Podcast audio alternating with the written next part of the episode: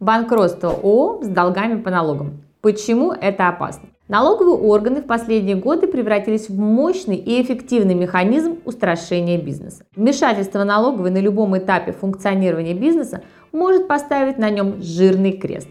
Но даже полностью разрушив бизнес, налоговая на этом не остановится. Она продолжит преследовать учредителей и руководство до тех пор, пока не выжмет из них все, до последней капли. В данном видео хочу осветить проблему правовых рисков банкротства компании с долгами по налогам, так как, к сожалению, пока немногие предприниматели понимают, что последствия такого банкротства могут оказаться для них довольно неожиданными и неприятными. Чем суть проблемы? Если коротко, то речь идет о двух вещах. Во-первых, налоговая в роли кредитора в процедуре банкротства – хотя не относится к кредиторам первой очередности, однако по факту все же имеет приоритетное положение по сравнению с остальными кредиторами. Так, например, ФНС может заявить о включении себя в реестр кредиторов не в течение двух месяцев, как это принято для всех остальных кредиторов, а в течение 8 месяцев, что дает ей время хорошо подготовиться к проведению проверки компании должника, в ходе которой заявить и обосновать массу новых и объемных требований по уплате налогов, сборов, пеней и штрафов. Во-вторых, у налоговой имеется немало эффективных правовых инструментов, гарантированных ей действующим законодательством для того, чтобы выбить долги, если не за счет имущества компании банкрота, то за счет ее владельцев, руководителей и бенефициаров. Как вы, наверное, уже догадались, здесь речь идет уже о личных счетах и имуществе физических лиц, путем их привлечения к субсидиарной ответственности. И отбиться от налоговиков при выдвижении ими соответствующих требований и обвинений с каждым годом становится все труднее и труднее.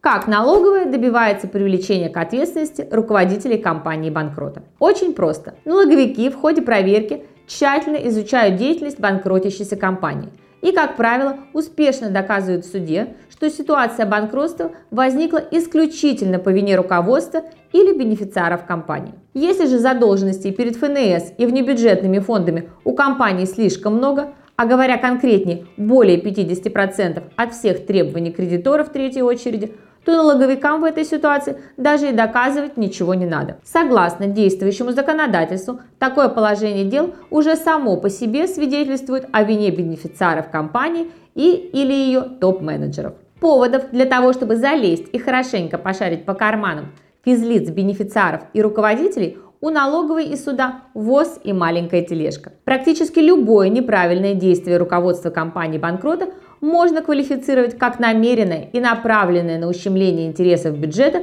и прочих кредиторов. При этом под неправильными действиями зачастую понимают даже те действия, которые были направлены на преодоление кризиса, но по каким-либо причинам не принесли ожидаемых результатов. Кроме этого, если задолженность большая, налоговики активно используют и механизмы, предусмотренные уголовным законодательством. Речь здесь идет о применении статьи 199 УК РФ «Уклонение от уплаты налогов». Но при наличии определенных обстоятельств также могут быть задействованы и другие уголовные составы. Например, фиктивное банкротство, статья 197 УК РФ, или банкротство преднамеренное, статья 196 УК РФ. При этом уголовные дела могут быть возбуждены сразу по нескольким статьям УК. В результате, в ходе банкротства руководство компании рискует не только попасть на субсидиарную ответственность, но еще и оказаться заодно под уголовным преследованием со всеми вытекающими из этого негативными последствиями. Поэтому, чтобы избежать подобного развития ситуации, Прежде чем подавать документы на банкротство, надо грамотно просчитать все риски и очень хорошо подумать,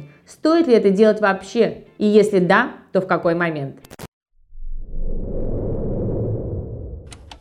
Почему момент подачи заявления на банкротство так важен? Дело в том, что по закону банкротство компании является не только правом, но и святой обязанностью руководителя, если он видит, что текущее положение компании полностью соответствует всем признакам банкротства. И если он это видит, но ничего не предпринимает, не подает заявление на банкротство и не совершает конкретных и, главное, удачных действий по выходу из кризиса – то он автоматически становится виновным в глазах суда. А далее позиция суда такова. Что раз руководитель виновен, то почему бы не привлечь его к субсидиарной ответственности? Тем более, что налоговый наверняка будет на этом настаивать путем заявления соответствующих требований. Кроме того, когда принято решение о банкротстве, то очень важно успеть подать заявление первым, предотвратив инициативу налоговой и других кредиторов. Поскольку, если инициатором процедуры банкротства станет налоговая, то положение руководства компании в судебном процессе значительно осложнится. Как минимум, это вызовет рост финансовых издержек, а как максимум приведет к привлечению руководства к субсидиарной или даже к уголовной ответственности. Однако, с другой стороны, если руководство компании уже поставило крест на своей фирме и списание долгов – это единственная цель, то значительно выгоднее повременить с подачей заявления на банкротство, чтобы избежать попыток финансового оздоровления и прочих недешевых процедур в рамках решения вопроса о банкротстве. Поэтому оптимальным решением здесь будет поиск золотой середины, то есть выбор удобного момента для инициации процедуры банкротства со стороны самой компании и минимизация рисков несвоевременного вмешательства налоговой.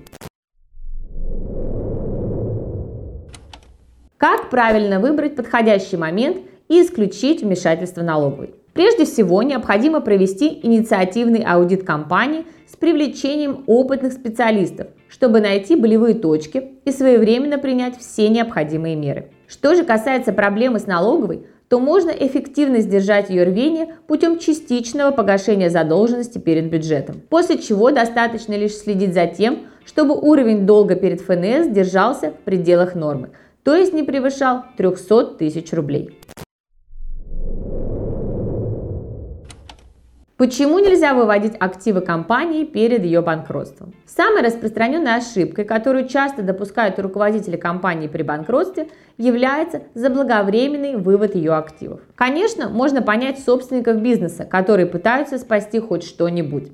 Однако существуют значительно более безопасные с юридической точки зрения методы решения данной проблемы. Так почему бы не воспользоваться ими? Зачем влезать в различные схемы и подставлять себя сразу под целый ряд статей Уголовного кодекса? Самое неприятное из которых – мошенничество, предусмотренное статьей 159 УК РФ. Санкция по ней может достигать аж 10 лет лишения свободы для слишком умного собственника. А помимо мошенничества, его еще можно привлечь и привлекут обязательно, и еще и по превышению полномочий, статья 201 УК РФ, по уклонению от уплаты налогов, статья 199, а также за легализацию отмывания денежных средств, статья 174 УК РФ и так далее и тому подобное. Как вы понимаете, перечень подходящих для этой ситуации уголовных статей, только что перечисленных мной, не исчерпывается. Подводя итоги, хотелось бы отметить, что банкротство компаний с долгами – и в особенности с долгами перед налоговой, дело весьма сложное и решать его нужно с умом, предпринимая какие-либо шаги осторожно и последовательно, с учетом всех обстоятельств и конкретной ситуации. В противном случае дело может закончиться совсем не так, как вы ожидали. Если вы оказались в подобной ситуации и не знаете, что вам делать, не теряйте времени и обращайтесь в юридическую компанию юрвиста. Наши опытные юристы по банкротству помогут вам правильно оценить реальные риски, исходя из вашей ситуации, и предложат вам оптимальное решение для скорейшего выхода из кризиса, не выходя за рамки правового поля. Удачи вам и вашим близким. До новых встреч!